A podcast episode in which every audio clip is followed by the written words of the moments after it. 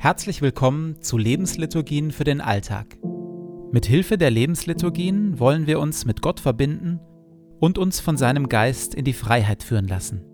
In die Freiheit, anders zu leben. Einfacher, achtsamer, leichter. Jede Lebensliturgie beginnt und endet mit Gebeten, die immer gleich bleiben. Bibeltext und Impulse in der Mitte wechseln.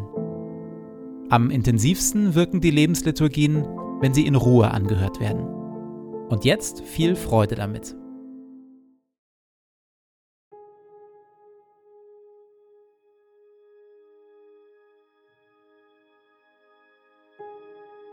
Zu Beginn meines Betens lege ich zur Seite, was mich beschäftigt, und lasse es ruhig werden in mir.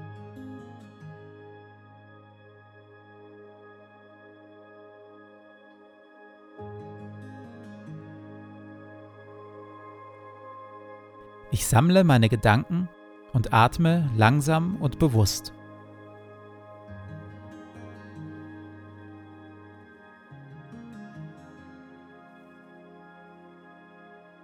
Herr, du bist hier, jetzt. Du schaust mich liebevoll an.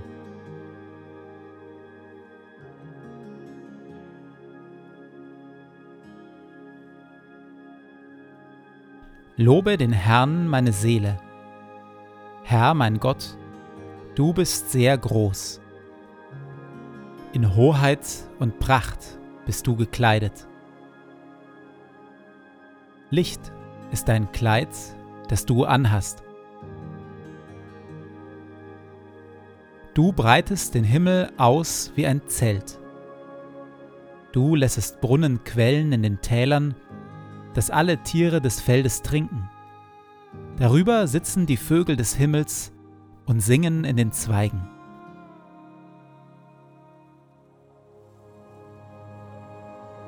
Du tränkst die Berge von oben her und machst das Land voll Früchte, die du schaffest.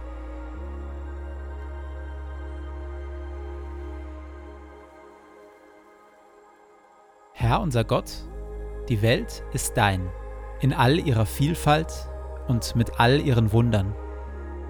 Lob sei dir und Dank dafür. Auch ich bin dein. So bitte ich, erfülle und leite mich mit deinem Heiligen Geist, dass ich die Schönheit deiner Schöpfung wahrnehme und auf eine Weise lebe, die deine Welt bewahrt und weltweit zum Segen wird für viele. Amen.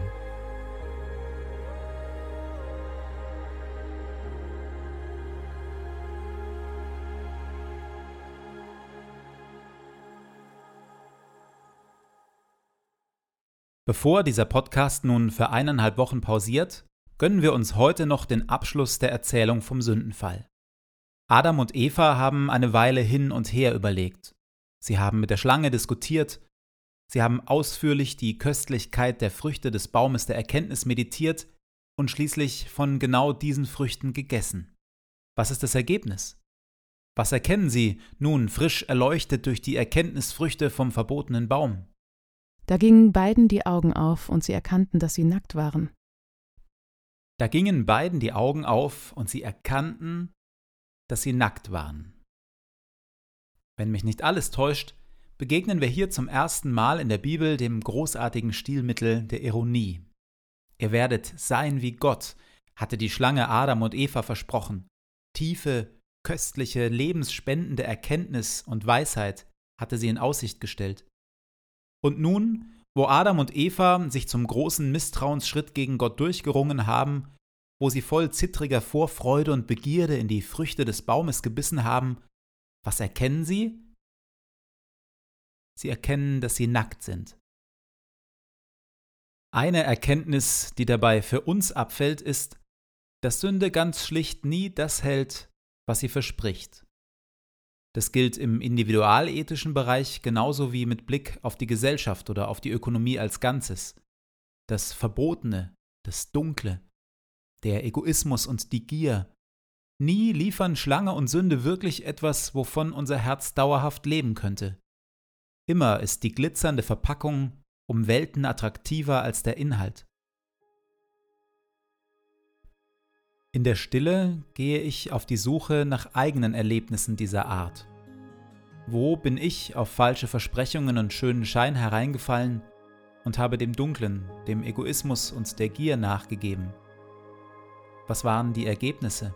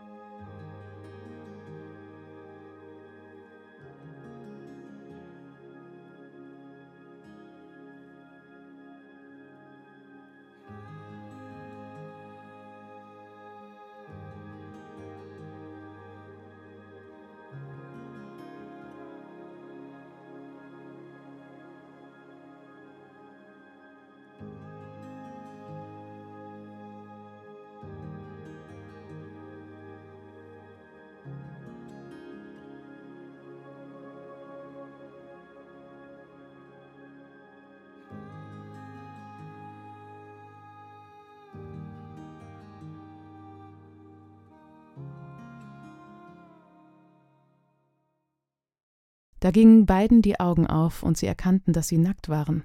Da hefteten sie Feigenblätter zusammen und machten sich Schürzen. Der Genuss der Erkenntnisfrüchte verändert in Adam und Eva etwas. Sie erkennen, dass sie auf einmal etwas zu verbergen haben, und Scham erwacht.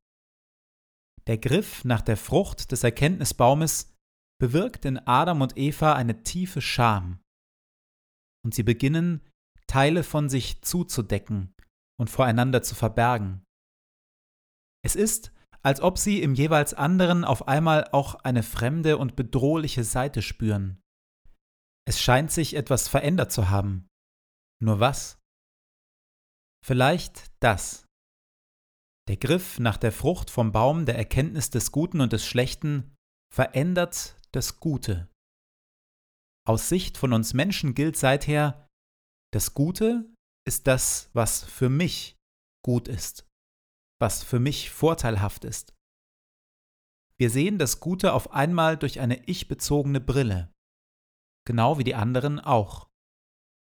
Und so werden wir zu Konkurrenten, zu Menschen, die um das Gute konkurrieren. Und Schwächen sind in diesem Konkurrenzkampf gefährlich. Wir fürchten die Überlegenheit der anderen und bedecken verschämt und angstvoll unsere Schwächen. Wir errichten eine Fassade, setzen eine Maske auf und versuchen, das für uns Maximale herauszuholen. Genau das ist der Grund, warum nur das Vertrauen in Gott uns heilen kann. Das Vertrauen, dass er weiß, was wirklich gut ist und dass er uns damit beschenken wird in materieller Hinsicht möglicherweise mit weniger, als wir uns selber zuteilen würden, in den Bereichen Friede, Freude, Liebe und Hoffnung dagegen mit mehr, als wir zu träumen wagen. In der Stille bringe ich meine Angst, zu kurz zu kommen, und meine Scham vor Gott. Ich halte sie in sein liebevolles Licht und bitte ihn, sie zu heilen und in Vertrauen zu verwandeln.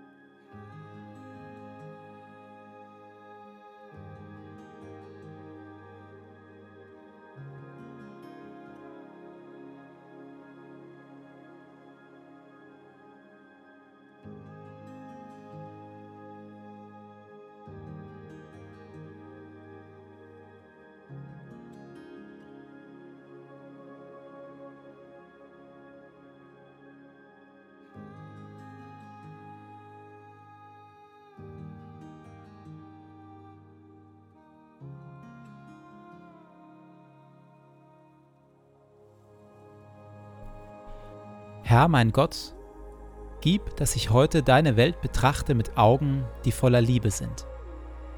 Schenke mir die Bereitschaft, den Menschen um mich herum und deiner Schöpfung mit Hingabe zu dienen und alles Gute, das du in sie hineingelegt hast, zu entfalten und zu bewahren.